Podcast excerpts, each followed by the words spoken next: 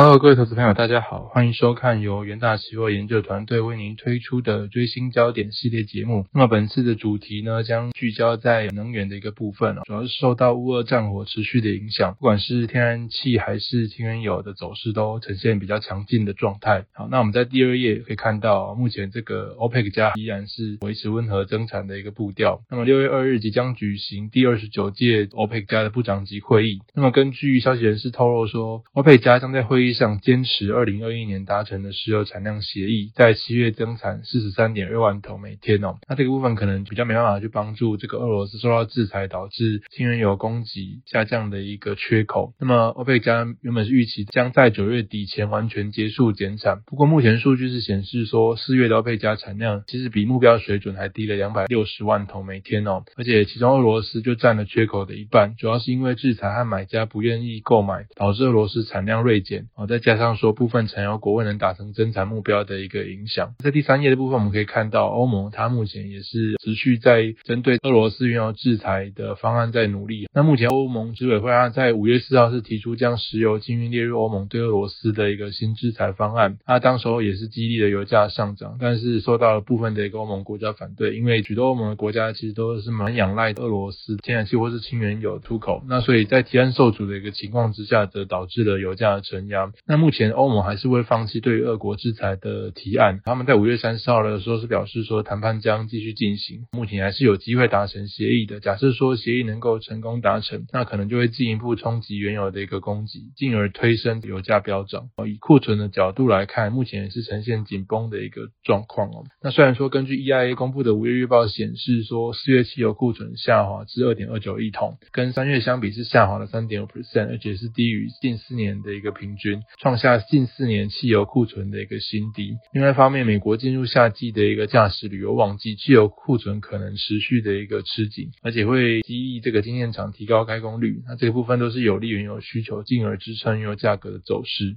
那我们再看到 EIA 库新的一个库存部分哦，截至五月二十号为止，EIA 原油库存是下滑至四点二亿桶，但是整体库存还是接近二零一八年十月以来的低点。那显示说，轻原油整体供需的状况还是是比较偏向紧绷的。另外，在原油交各地库新的库存部分啊，目前也是跟五年平均相比是少了五十一 percent，而且趋势仍然在持续下降。而 WTI 轻原油交各地库存的一个紧张，就会提高原油飙涨的一个可能性。那刚刚是讲到轻原油的部分呢，我们再来看到天然气。那目前欧洲是面临断气的一个风险的，包含说一些相关制裁的一个动作了。那另外就是说乌俄战争持续的一个延烧，短期还是没有见到平息的一个曙光了。那面面对西方的制裁，俄罗斯也推出了不友好国家必须要以卢布来支付天然气购买作为回应的相关措施哦。所以欧洲部分国家因此是遭到断气的，这也提高了欧洲天然气供给的一个担忧。那我们举一些例子来看，好像是保加利亚的一个部分，俄罗斯天然气工业股份公司从四月十七号就暂停向保加利亚和停止透过亚马尔管道向波兰输送天然气。那乌克兰的部分也从五月十一号开始停止经索赫拉诺夫卡路线的天然燃气过境工作。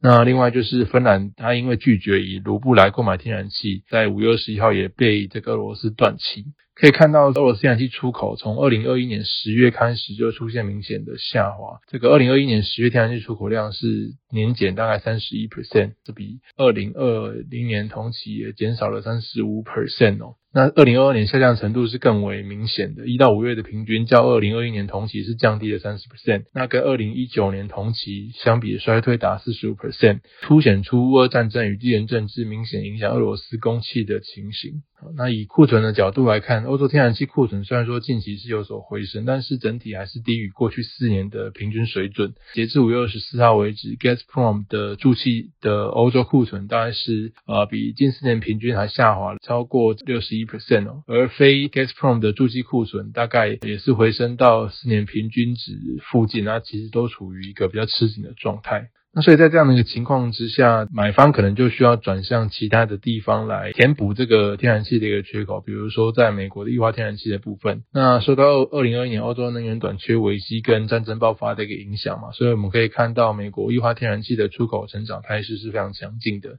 二月的 LNG 出口占总量的比例是达到啊将近六十 percent，再创新高。而二零二一年美国 LNG 出口是较二零二零年成长四十九 percent，主要是因为开采技术的革命性突突破嘛。那所以再配合说这个欧洲能源短缺危机跟乌俄战争爆发，然后导致美国天然气需求增加的影响。二零二二年美国渴望成为全球最大的一个 LNG 出口国。那另外在需求的部分哦，因为美国它目前是来到炎热的夏季，根据这个美国国家海洋气大气总署的一个气温预报显示，美国多数地区在六月的均温都将高于过去的一个同期水准，而且六到八月多数地区气温的预期也将高于过往平均。所以在这样的一个炎热天气下，将刺激空调的一个使用，进而提高发电需求。那因为天然气是作为主要的发电原料嘛，所以在这样的一个背景之下，就会刺激它的一个消费量，是有利天然气起价表现。那以 EIA 的一个天然气库存来看，截至五月二十号为止，EIA 的天然气库存是比去年同期下降了大概将近十三点八 percent。那跟近五年的一个同期平均水准相比，也是下滑了十一点七 percent。天然气库存的一个加速去化，主要是因为一月偏冷的天气刺激取暖需求。那另外就是俄乌战争激励美国出口动能的一个成长。那目前因为战争的一个曙光还没有出现嘛，所以在欧洲天然气将持续寻求替代来源，跟这个美国炎热夏季推动发电需求高涨的背景之下，我们预期说天然气的一个库存将持续的一个吃紧。这都有利于天然气期货价格的表现。好，所以整体来看，在结论的部分，我们可以看到说，目前因为这个乌俄战争的影响，都将持续提供能源价格上行的一个动能。那另外以需求的角度来看，不管是美国的一个旅游旺季，或是说中国陆续解封，那在金融消费的部分都渴望回温，支撑油市的一个表现。再配合说气温的一个预报酷暑将至，可能刺激这个空调的使用，带动发电需求。那以及这个库存的一个持续持吃。其实都有利油气价格的一个表现，都是我们后续值得持续关注的重点商品之一。以上就是这次的一个最新焦点内容，那也欢迎各位可以追踪我们元大期货研究最前线的 YouTube 频道，内容非常丰富，包含有与分析师有一系列，像是本次的最新焦点，或是说每季都会推出的技术导航。那另外针对各个特定议题的名家开讲，也都是有非常丰富的内容。那以城市交易的角度来看，我们还有 Trade 学院系列，包含非常多，像是 R 语言、Python 城市交易等等。等的一个专业内容。另外，我们每天的一个元大旗新闻也会带您掌握最新最及时的财经焦点。OK，以上就是我们这次的一个节目内容。祝您操作顺利，我们下次的最新焦点再见，拜拜。